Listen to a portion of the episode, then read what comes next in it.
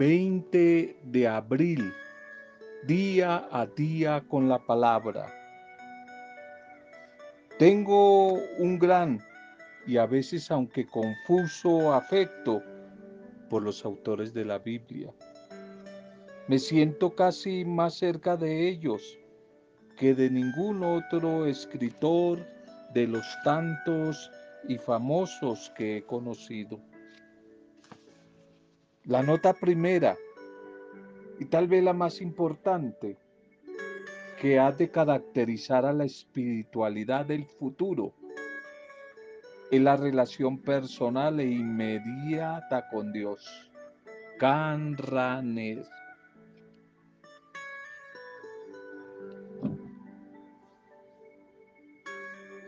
Hola, un saludo y mi deseo de bienestar, mi deseo de presencia de Dios acompañando tu vida, acompañando tu familia y los diferentes momentos que estés atravesando por estos días. Una bendición y un saludo allí a cada una de sus vidas, a sus familias, las diferentes comunidades pastorales, grupos, lugares a donde llega el mensaje de la buena nueva, de la buena noticia de vida, de la buena noticia de esperanza en estos tiempos difíciles, días de confinamiento. Pues bueno, que la palabra del Señor que no está encarcelada, que no está en confinamiento, que es libre, llegue allí a través de la acción del Espíritu del Señor visite tu vida y ojalá traiga paz, traiga esperanza, traiga fortaleza, traiga ánimo a cada una de sus vidas. Oramos como todos los días, pidiendo desde la intercesión del Espíritu Santo por las necesidades de cada uno de ustedes, las dificultades que están atravesando por estos días, algunas las sabemos, otras no, pero el Espíritu del Señor sí las conoce. Estamos intercediendo unos por otros, orando por las familias, orando por las parejas, orando por los hijos, orando por los niños pequeños, por los abuelos, los ancianos, orando por los enfermos, orando por los desempleados y toda esta problemática económica que hay por estos días tan difíciles, no solamente aquí en nuestro país, sino en el mundo entero. Seguimos intercediendo unos por otros, seguimos intercediendo por ti, seguimos intercediendo, pidiéndole al buen Señor que nos siga llenando de motivos para seguir dando la batalla, la pelea y el ánimo y la esperanza. Pero también hoy nos unimos a las familias y a los amigos para orar y agradecer y bendecir y felicitar a todos los que hoy están de cumpleaños. Todos los que hoy están de cumpleaños, mujeres y hombres que hoy están celebrando la vida o algún tipo de aniversario, feliz día, bendiciones, que lleguen momentos, que lleguen espacios, oportunidades nuevas de bendición a tu vida, como regalo, como signo de este nuevo cumpleaños, cumpleaños de bendición para cada uno de ustedes, aniversario de bendición. Feliz día, un abrazo. Nuestro primer mensaje para este día. Buscando hacer la voluntad de Dios. Buscando hacer la voluntad de Dios, que no es fácil. No es fácil. Salmo 143, verso 10. Salmo 143, verso 10. Enséñame, oh Señor, a hacer tu voluntad, porque tú eres mi Dios. Enséñame a hacer tu voluntad, porque tú eres mi Dios. La oración del orante, del orante, pidiendo hacer la voluntad del Señor. Un hombre fue a comprar una vaca a una población distante este era un creyente en Dios, de allí de nuestros llanos orientales, de nuestra Orinoquía tan preciosa de Colombia. Y se encontró en el camino con otros que profesaban su misma fe y les contó el motivo de su viaje. Sus amigos le sugirieron decir, si es la voluntad de Dios. Si es la voluntad de Dios, compraré una vaca al menos. Y el hombre respondió, no, yo tengo el dinero en el bolsillo, tengo la decisión y el deseo y voy a comprar esa vaca. A las pocas horas, este hombre volvió y volvió herido y maltratado y con la ropa destrozada. Le habían asaltado los ladrones. Lo habían asaltado en el camino. Sus amigos le preguntaron, ¿y para dónde vas ahora? Y él respondió, me voy para casa.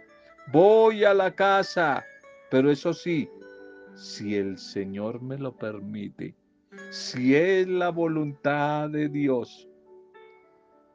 El sufrimiento le enseñó a aquel hombre una gran lección que todos deberíamos de aprender y jamás olvidar. Dios el Señor controla los acontecimientos y nosotros debemos ser pacientes y sumisos a su voluntad. Primeramente, siempre coloquemos, pongamos nuestra vida, nuestros deseos, nuestros sueños, nuestros anhelos, las decisiones que vamos a tomar, primero coloquémoslas en las manos del Señor. Todos, todos los días. Entregámosle nuestros planes, nuestros proyectos. Así estaremos seguros que el motor de vida que es su Santo Espíritu nos va a llevar por camino correcto, nos va a llevar, nos va a llevar por un buen sendero. Él nos va a llevar por un camino más seguro y podremos a través de esto saber que estamos haciendo la voluntad del Señor. Me gusta mucho lo que dice el apóstol Santiago. Santiago allí en el capítulo 4, verso 15, pero lo vamos a leer desde el versículo 13. Santiago Nuevo Testamento. Santiago 4, 13, vamos a leer hasta el 15 o el 16. Vamos ahora con los que hablan así. Hoy o mañana iremos a tal ciudad, pasearemos por allí un año, haremos tal negocio y ganaremos mucho dinero. ¿Y ustedes qué saben del mañana? ¿Qué es su vida? Ustedes son como una neblina pasajera que aparece un rato y enseguida desaparece. Más bien, tendrían que decir siempre, si el Señor quiere, si el Señor lo permite, si es la voluntad del Señor, viviremos y haremos esto o aquello. Si el Señor quiere, si el Señor lo permite, si es su voluntad, viviremos y haremos esto o aquello. dice el versículo 16, en cambio ustedes, insisten en seguir hablando egoísta y orgullosamente. Y todo orgullo de esa clase es malo. ¿A qué se refiere? Cuando yo hago planes, tomo decisiones pensando en el mañana sin contar con Dios. Y el verso 17 termina diciendo, quien sabe hacer el bien y no lo hace, es culpable. Buscando hacer la voluntad del Señor, pero hay que entregarle a Él esos deseos. Y el salmo que veíamos ahora, la mujer, el hombre, la pareja orante, una comunidad orante, una familia orante quizás, clama al Señor, enséñame a hacer tu voluntad. Quieren buscar como enseñanza la voluntad del Señor, porque tú eres Dios. Y cuando pensamos en este salmo, y cuando lo hacemos oración, cuando invocamos al Señor, vamos a descubrir cómo su luz, cómo su bendición, su liberación y su dirección y guía vienen a tomar control de nuestras vidas por todas las circunstancias que estemos pasando. Reconociendo de esta manera que nadie puede reclamar ante él perfección, inocencia, porque todos somos imperfectos y débiles ante Él. Simplemente con humildad, con humildad pedimos, pedimos su presencia, su gobierno sobre nuestra vida. Y que Él traiga a través de su espíritu esa fuerza, ese aliento nuevo dentro de nosotros, que anime nuestro corazón que a veces por el miedo se paraliza. Pero cuando invocamos la presencia del Señor, de su Espíritu Santo, Él va a traer a nuestra memoria en medio de los miedos, de las situaciones de derrota, todas las victorias del pasado, todas las victorias que en Él, en Dios hemos tenido en nuestras vidas. Y nos va a llenar de seguridad, nos va a llenar de esperanza, nos va a llenar de fortaleza. Y una vez más, podemos decir como el orante del Salmo, enséñame Señor a hacer tu voluntad. Señálame el camino que debo seguir.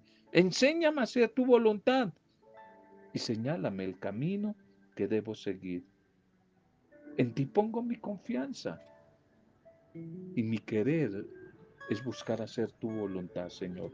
Y esa quiero hacer, buscando hacer la voluntad del Señor, que me va a traer siempre bendición, mejores días, mejores caminos, un tiempo mucho, mucho mejor al que quizás estamos atravesando por estos días inciertos, tan difíciles los textos bíblicos de la liturgia para este día.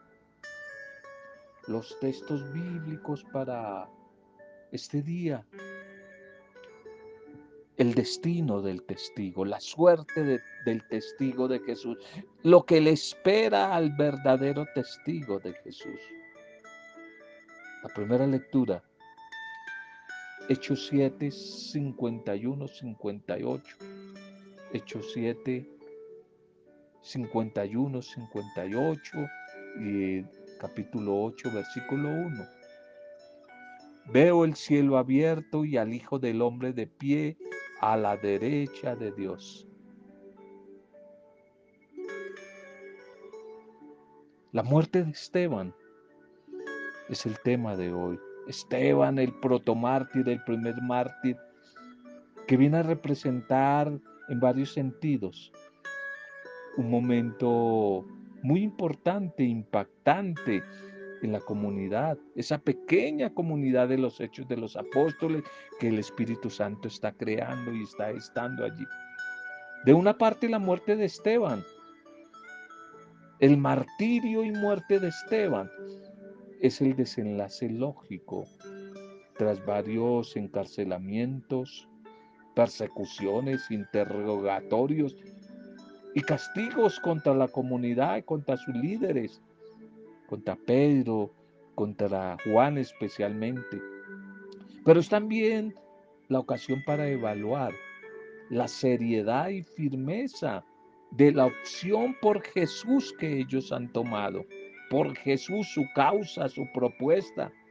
Y es además como el momento de empezar a recoger los frutos de esa evangelización, los frutos de ese mensaje, de esa predicación. El suceso de Esteban, su muerte, su muerte es como el día adecuado para también afirmar la fe en el triunfo de la vida sobre la muerte. La fe en el triunfo de la vida sobre la muerte. Ese es el tema de esta primera lectura de este día, el tema de Esteban, que en Lucas ha sido como organizado, como estructurado esta narración de la etapa final de la vida apostólica de Esteban Tal vez de modo que se vean ciertas coincidencias históricas y teológicas del pensamiento de Lucas. No olvides que Lucas escribe el Evangelio, pero también Hechos de los Apóstoles. Y muestra ciertas coincidencias entre la muerte de Jesús y la muerte de Esteban. El cristiano, la mujer y el hombre discípulo misionero de Jesús es otro Cristo sobre la tierra. Este es como un eje articulador del relato acá de Hechos, de estos primeros capítulos de Hechos y en torno al tema de Esteban. Y así como Jesús incomodó, cuestionó, fue una piedra en el zapato con su predicación, con su denuncia a los líderes religiosos de su época. Esteban Esteban correrá igual suerte que su maestro. Correrá la misma suerte que su maestro. Tras caer apedreado, perseguido, calumniado, atacado con las palabras, terminará siendo asesinado. Siendo asesinado. Esteban se constituye en el primer mártir oficial de la naciente comunidad, de la naciente iglesia cristiana. Un hecho importante quizás también es la presencia ahí entre bambalinas, ahí al lado entre bambalinas, ahí como de bajo perfil de un muchacho joven, el joven Saulo, Saulo de Tarso, a quien le encargaron el oficio de cuidar la ropa de los ajusticiados. Ese era el trabajo de Pablo ahí. Cuidar el encargado de estar ahí al lado de la ropa, del vestuario de los ajusticiados. Y él, Pablo, Saulo, aquí es Saulo con su celo por las antiguas tradiciones, aprueba de alguna manera la ejecución de Esteban, haciéndose cómplice de la sangre inocente derramada a través de, de Esteban. Esteban, el protomártir, ajusticiado injustamente por los líderes religiosos judíos, hace suyas, al igual que su maestro Jesús el Señor, las palabras, las palabras del Salmo las palabras del Salmo. ¿Cuáles fueron las palabras del Salmo 30, del orante allí de, del Salmo 30? Que Jesús las hace suyas y que la iglesia nos propone hoy como oración, como interiorización. Que aquí Lucas en los hechos la retoma haciendo una lectura una lectura cristiana de este hecho. En tus manos encomiendo mi espíritu. Pero aquí en lugar de decir a tus manos, Señor, encomiendo mi espíritu, el animador, el escritor, las reacomoda diciendo, Señor Jesús, recibe mi espíritu, recibe mi espíritu. Él es Jesús. Él es para el creyente la roca en medio de su debilidad. La roca es su refugio, es el castillo donde se siente protegido el que está siendo atacado. Cualquiera que se, limite a una simple mirada histórica de los hechos, dirá que tanto Jesús como Esteban se lanzaron a una muerte estúpida, boba, tonta, inútil, inútil. Ambos son para muchos, para muchos especialmente agnósticos y ateos, intelectuales, ambos son unos fracasados por haber confiado en un Dios que no existe. Porque si existiera no los hubiera dejado morir así esto opinaban algunos filósofos existencialistas. Sin embargo, tanto los evangelios como los hechos de los apóstoles y el mismo orante del Salmo 30, a través de sus palabras hacen eso una profesión de fe, de abandono, de confianza, de esperanza en el Dios que es capaz de salvarnos aún del absurdo de la muerte.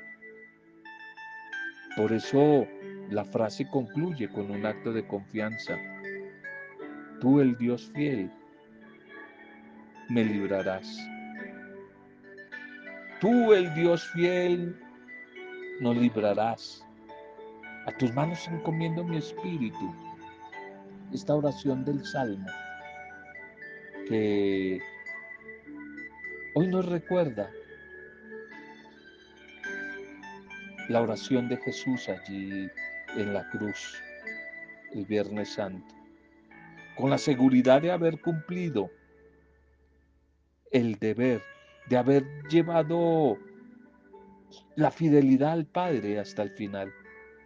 De la misma manera, Esteban así se siente como Jesús, que ha sido fiel en el poco tiempo que lo dejaron vivir a Esteban, que por eso él puede irse en paz, porque para eso había sido llamado. Para eso había sido llamado.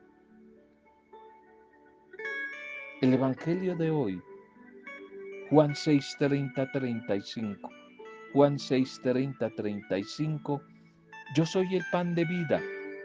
El que viene a mí no, para, no pasará hambre, dice Jesús el Señor.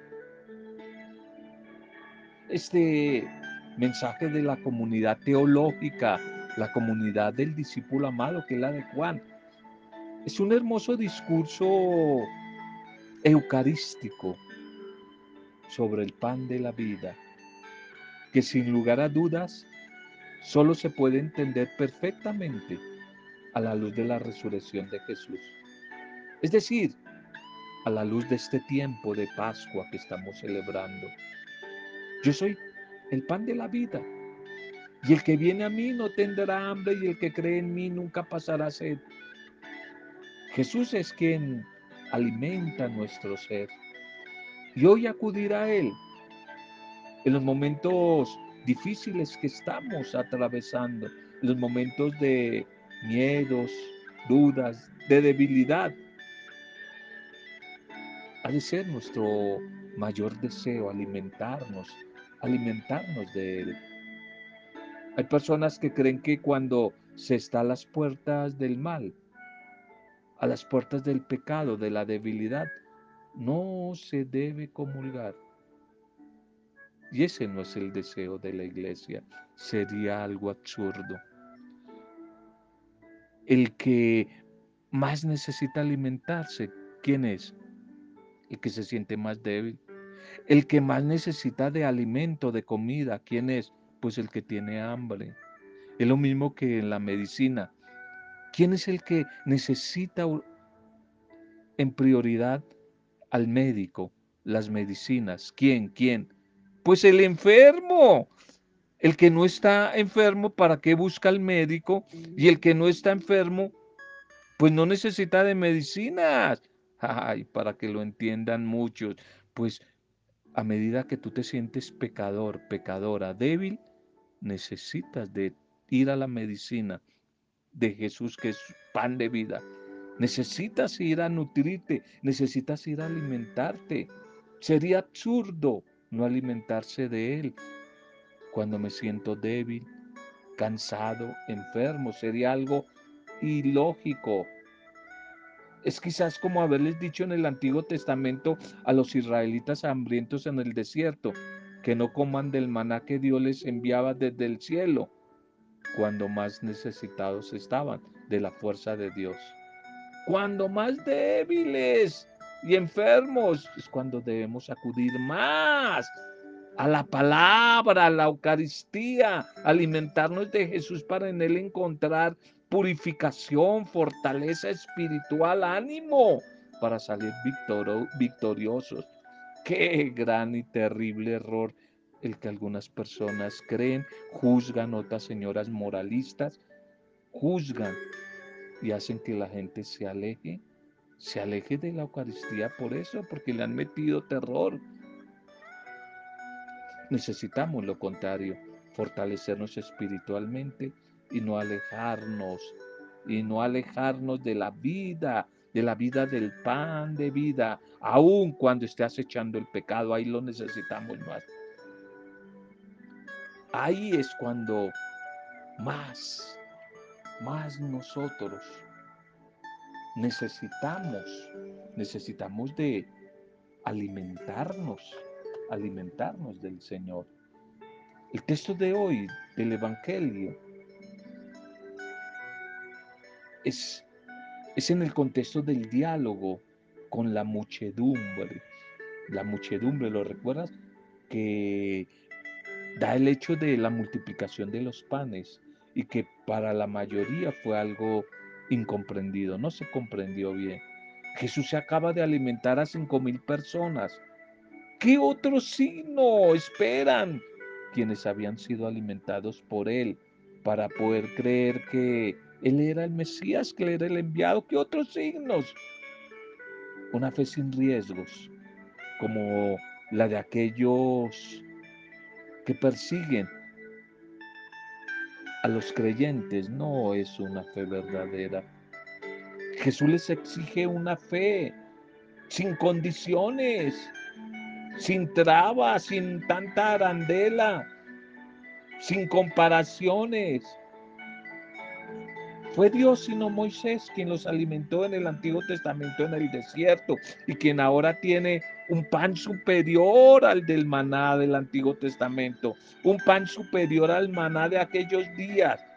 Es el pan de la vida, es el pan de la vida. Y nada más ni nada menos que ese pan de la vida es Jesús mismo. Ese pan de la vida es Jesús mismo.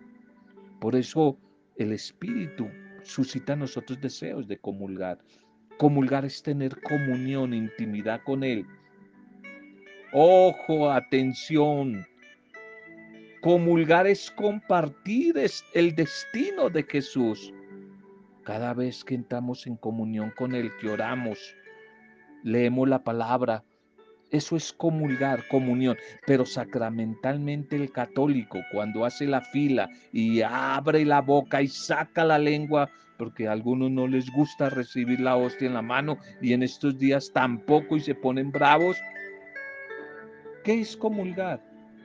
No lo olvides, es compartir el destino de Jesús. Eso no es algo mágico, qué ignorancia la que hay en mucha gente. Cree que eso es abrir la boca, la hostia y ya.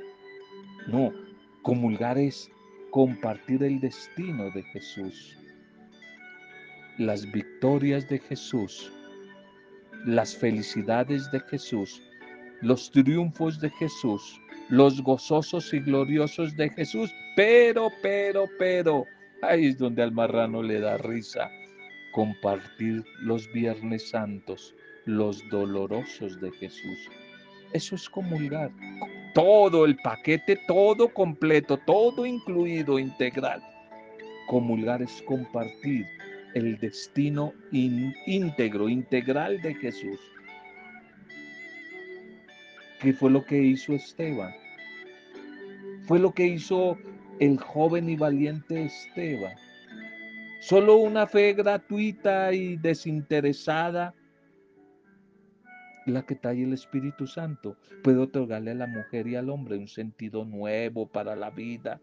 Solo esa fe nos va a permitir relativizar los valores que antes se consideraban como supremos, inamovibles, y entregar su vida al proyecto del gran reino. Comulgar, comulgar con Jesús es compartir su destino. Comulgar con Jesús es optar por el amor, es optar por el perdón, por la reconciliación, es optar por la justicia, por la solidaridad, por la dignidad humana. Eso es comulgar. Para que ahora sí sigan abriendo la boca los que pelean porque dan la hostia en la mano Y piensen, pero nunca hemos pensado. Y a veces la iglesia no nos aclara, no nos explica. Y hay gente como borregos, como animalitos haciendo fila y comulgando, pero no saben qué significa. Ahora ya lo sabemos. Comulgar significa optar por la causa de Jesús. Piénsalo antes de abrir la boca o extender la mano. Piensa lo que significa comulgar. No es algo ahí mecánico todo eso significa. Comulgar es compartir la vida, el destino de Jesús, hasta la misma muerte, que en Él va a quedar relativizada. La misma muerte, que en Él va a quedar relativizada. Yo soy el pan de vida. Comulgar con Jesús, pan de vida. ¿Cómo entender esta afirmación? Comulgar, el pan de vida en este tiempo, siglo XXI, mujeres y hombres, siglo XXI, época de la pandemia, época del virus. ¿Qué significa ser pan en este tiempo? Pan de vida, pan de vida. ¿Qué significará hoy para nosotros? Los que estamos atravesando este tiempo de confinamiento, tiempo difícil, tiempo de la pandemia, generaciones de la pandemia. ¿Qué significará para nosotros? Compartir el pan, compartir el pan de vida. El, el martirio por causa de los valores del Evangelio, lo que le pasó a Esteban, ¿será ya una cosa del pasado? ¿Conoces algún mártir reciente que por su radicalidad y honestidad al Evangelio, la propuesta de Jesús en alguna parte del mundo ha sido perseguido, ha sido calumniado por vivir plenamente el Evangelio, ha sido asesinado en tu pueblo, en tu ciudad, en tu barrio o en tu país. ¿Conoces a alguien? Hay semejanzas con el caso de Esteban.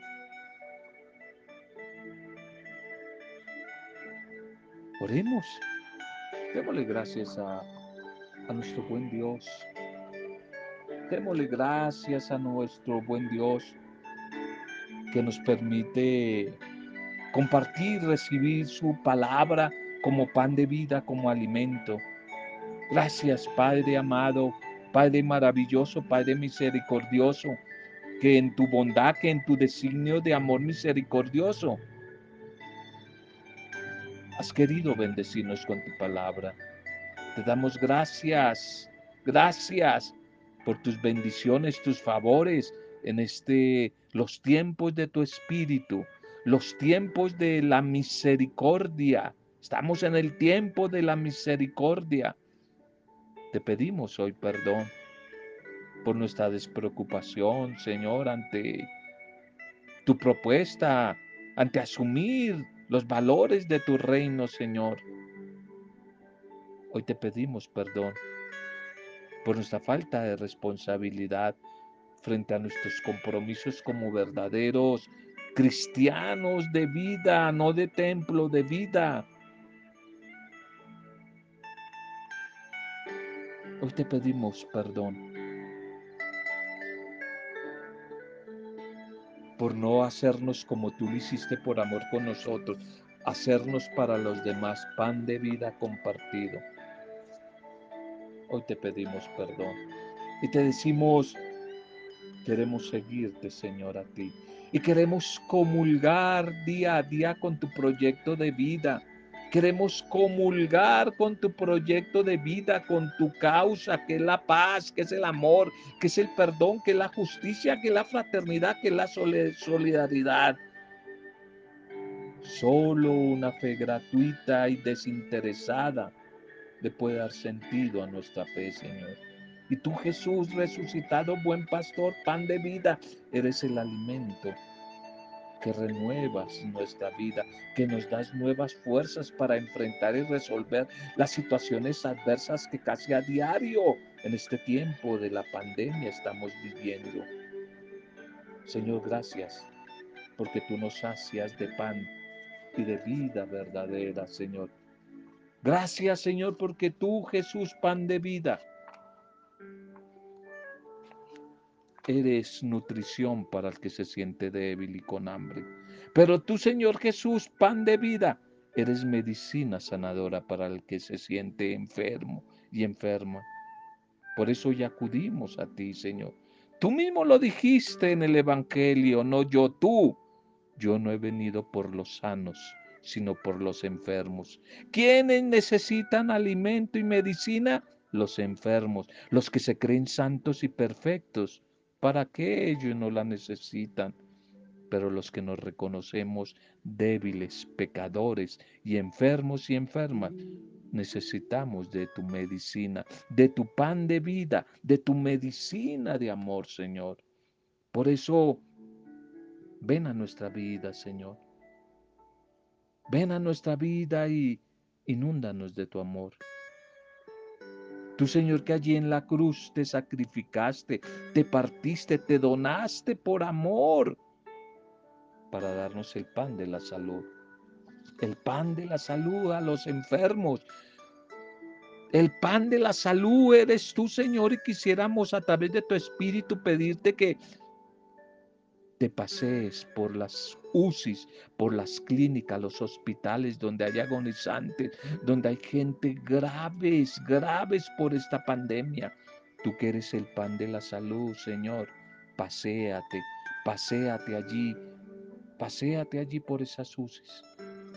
Tú que eres el pan de la libertad, ven Señor a liberar a tantos oprimidos, oprimidos por las injusticias, por el pecado, por el mal. Tú que eres el pan del perdón, ven a todos los que reconocen su equivocación, se arrepienten y confiesan sus pecados. Y tú que eres el pan de la dignidad para quienes se sienten aplastados por la fuerza de los poderes, que oprimen, que esclavizan, poderes imperantes del hoy. Ayúdanos, buen Señor Jesús resucitado, pan de vida, a ser para los demás, para nuestros hermanos, para los más cercanos, un pan fresco, un pan fresco que sacie el hambre de escucha, el hambre de afecto, el hambre de la reconciliación, de la solidaridad, Señor. Bendito seas, Padre. Te damos gracias por el mensaje de hoy, que desde la intercesión de tu Santo Espíritu, para gloria y alabanza tuya, Padre Dios, adoración tuya, Padre Dios, en el nombre de Jesucristo, Jesús resucitado, el Señor, en el nombre del pan de vida, hemos compartido en alabanza y con acción de gracias, en compañía de María, nuestra buena Madre. Amén. Roberto Samudio de Día a Día con la Palabra.